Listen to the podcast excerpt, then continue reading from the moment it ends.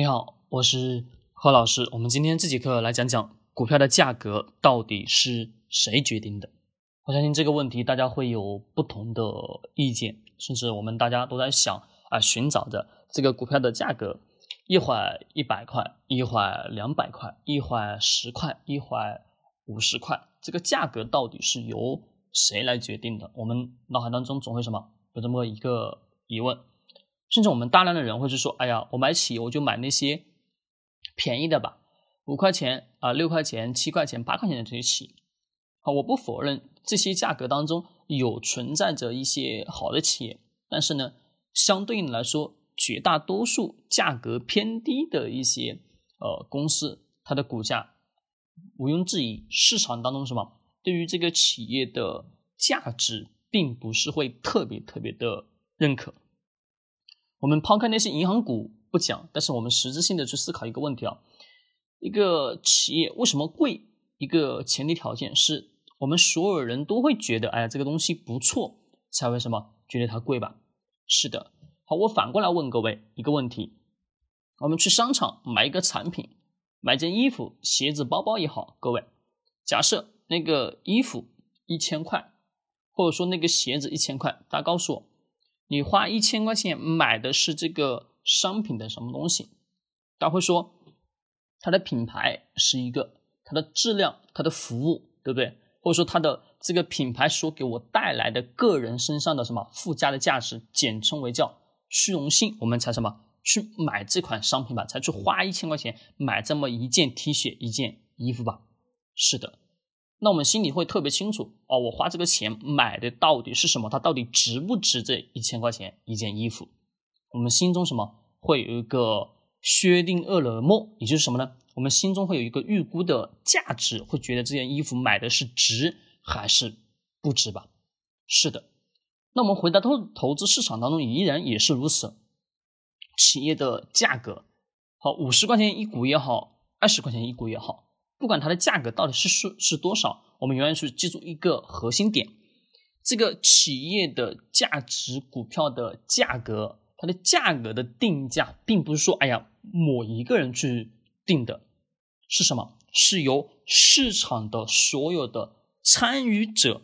共同的来认为，哎，这个企业是值五十块钱，是值一百块钱，是值什么一千块钱一股。是由什么呢决定的？也就是我们市场所有人都觉得，哎呀，这个产品、这个服务，它就应该值这么多钱。那 OK，所有人达成共识的情况之下，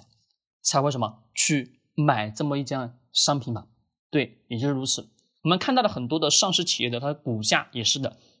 所有的人达成一个共识，哎呀，这个企业就应该现在的价格就应该值三十块钱。他会去找出很多的依据，比如，哎呀，这个公司最近的销售额不错，一季度的呃净利润也都还什么不错，在市场当中的市场份额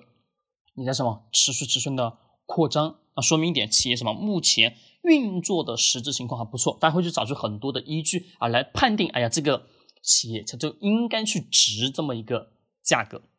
对，这是第一个影响价格的因素，于是这个决定叫市场的参与者。所有共同的人达成一个叫潜意识的共识的时候，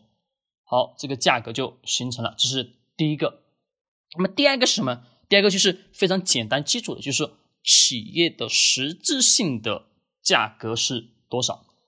也就是说，企业通过真正的在市场当中销售产品，带回来现金流，让企业的运作。哎，还变得不错，让股价什么缓慢的上升。好，这个时候呢，我们发现是企业真的是踏踏实实一个一个什么一个脚印一个脚印的往前走啊，产生什么实质性的对于企业的现金流，让企业什么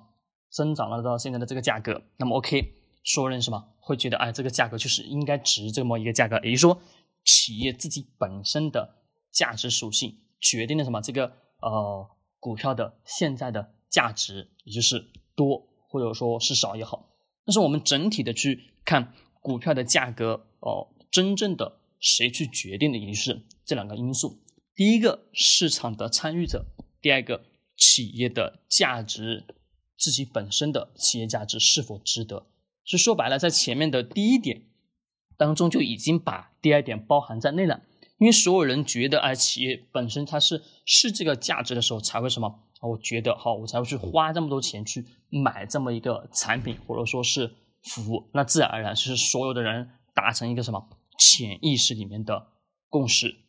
好，各位，我们真实的按照这两个逻辑点去阐述。那关于什么其他的呃股票的炒作等等相关的，让股股价什么疯狂的拉升，那些不是什么我们所去讲的范围之内。我们重点得大家去非常清楚知道，